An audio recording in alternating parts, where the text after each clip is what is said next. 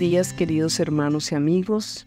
Hoy 20 de septiembre, nuestro devocional se titula Será llamado Camino de Santidad.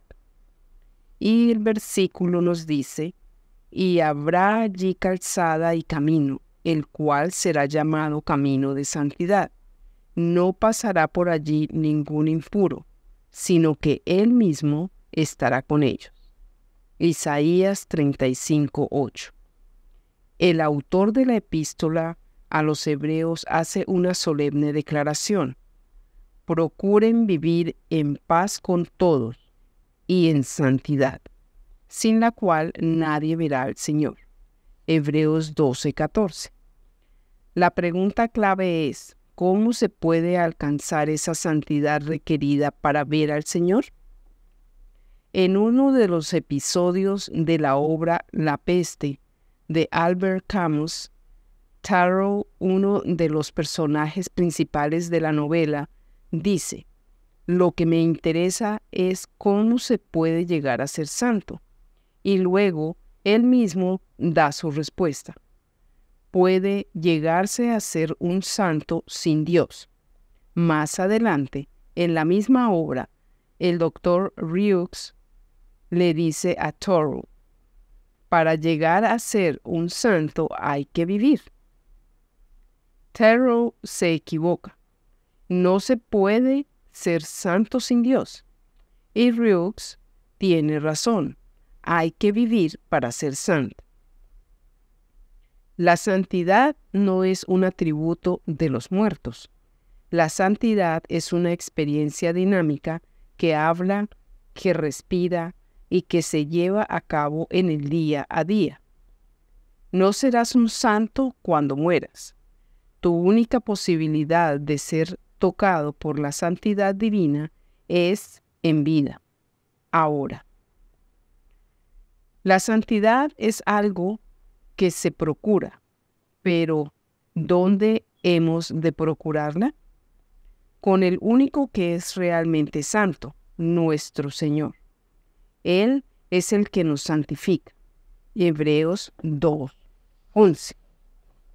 Cristo vino a la tierra a hacer la voluntad divina. Y en esa voluntad somos santificados mediante la ofrenda del cuerpo de Jesucristo hecha una vez para siempre. Hebreos 10, 10.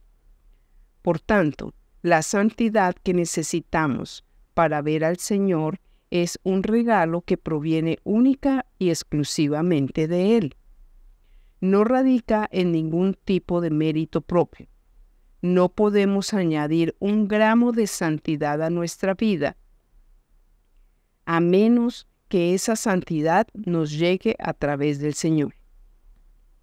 Gracias a Cristo, ahora somos los santificados en Cristo Jesús, llamados a ser santos con todos los que en cualquier lugar invocan el nombre de nuestro Señor Jesucristo.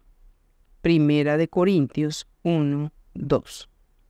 Somos santos porque en Cristo hemos sido apartados para pertenecer a nuestro Padre. Pero seguimos siendo llamados a vivir en santidad porque estamos enfrascados en una constante batalla contra el mundo el pecado y la carne.